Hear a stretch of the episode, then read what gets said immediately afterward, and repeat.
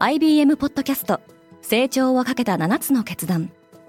成長をかけた7つの決断とは今後3年間に世界を形作ると予想される7つのビジネストレンドについて IBM が何千ものクライアントとの対話に基づき提言をしたものです。このポッドキャストでは変化の激しい時代において企業が下すべき成長をかけた7つの決断について日本 IBM の7人の専門家と考えていきます。今お聞きのリスニングサービスにてぜひフォローボタンからフォローをお願いします。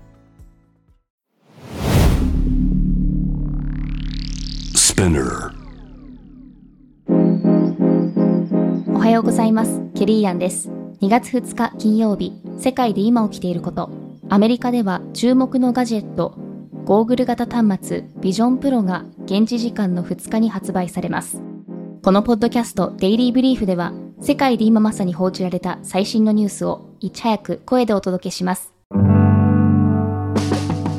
Apple Vision Pro は今日発売。ゴーグル型端末ビジョンプロは Apple にとって iPhone 以来の期待の新デバイスですが非常に高額な価格や対応アプリが少ないことがすでに懸念点として指摘されています。エンタメ分野において Apple は空間オーディオに最適化された新たな映像フォーマットを導入しアリシア・キーズの音楽制作の現場を追ったドキュメンタリーなどを発表しています1日に発表された第一四半期決算によると、アップルは売上利益ともに予想を上回ったものの、中国での売上は13%減少しています。同社の株価は取引時間中に1%以上下落しました。AI のロボコールは禁止。通信当局の FCC 連邦通信委員会は AI を使った自動音声電話を違法化する方針です。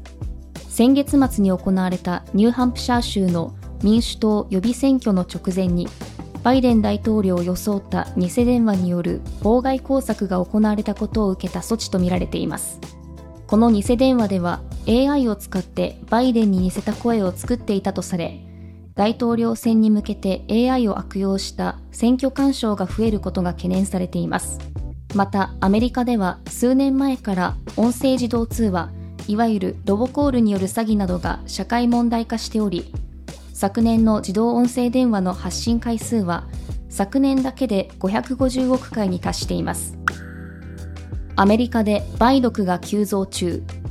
CDC 疾病対策センターが今週発表した報告書によるとアメリカで確認された梅毒の症例数は2018年のおよそ11万5000人から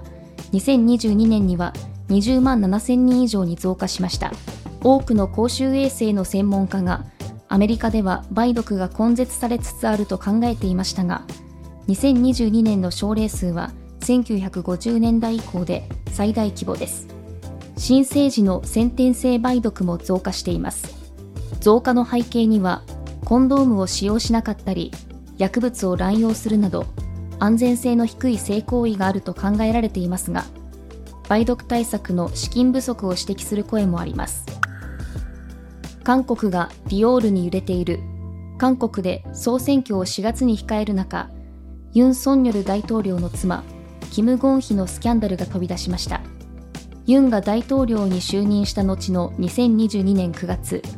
キムが自分の個人事務所で牧師を名乗る人物からディオールのバッグを受け取る場面を隠し撮りした動画が左派系 YouTube チャンネルに投稿されました。ハンギョレ新聞は、大統領は夫人のディオールバッグ授受についての立場を表明すべきとした回答が7割に上ったとする世論調査の結果を報道。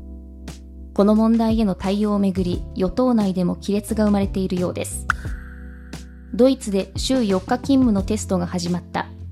ドイツでは2月から45の企業が週4日制を導入しました。ドイツでは慢性的な労働力不足が伝えられていますが、週4日勤務にすることで、ワーカー自身の生産性向上を狙うほか、より多くのワーカーが労働に参加することが期待されています。この試みは半年間にわたって続けられる予定です。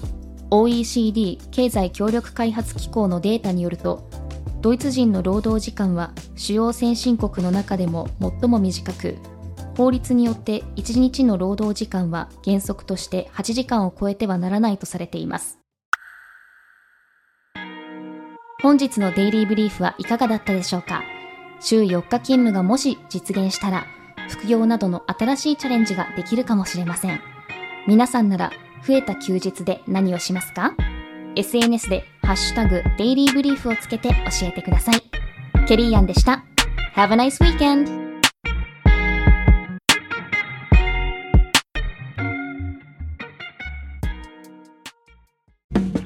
リスナーの皆様より多くのリクエストをいただいている話題のニュースを深掘りしたエピソードを週末の有料版で配信中です。今なら1ヶ月無料トライアルを実施中。詳細は概要欄に記載しています。この機会にぜひ聞いてみてくださいね。感想ご意見もお待ちしています。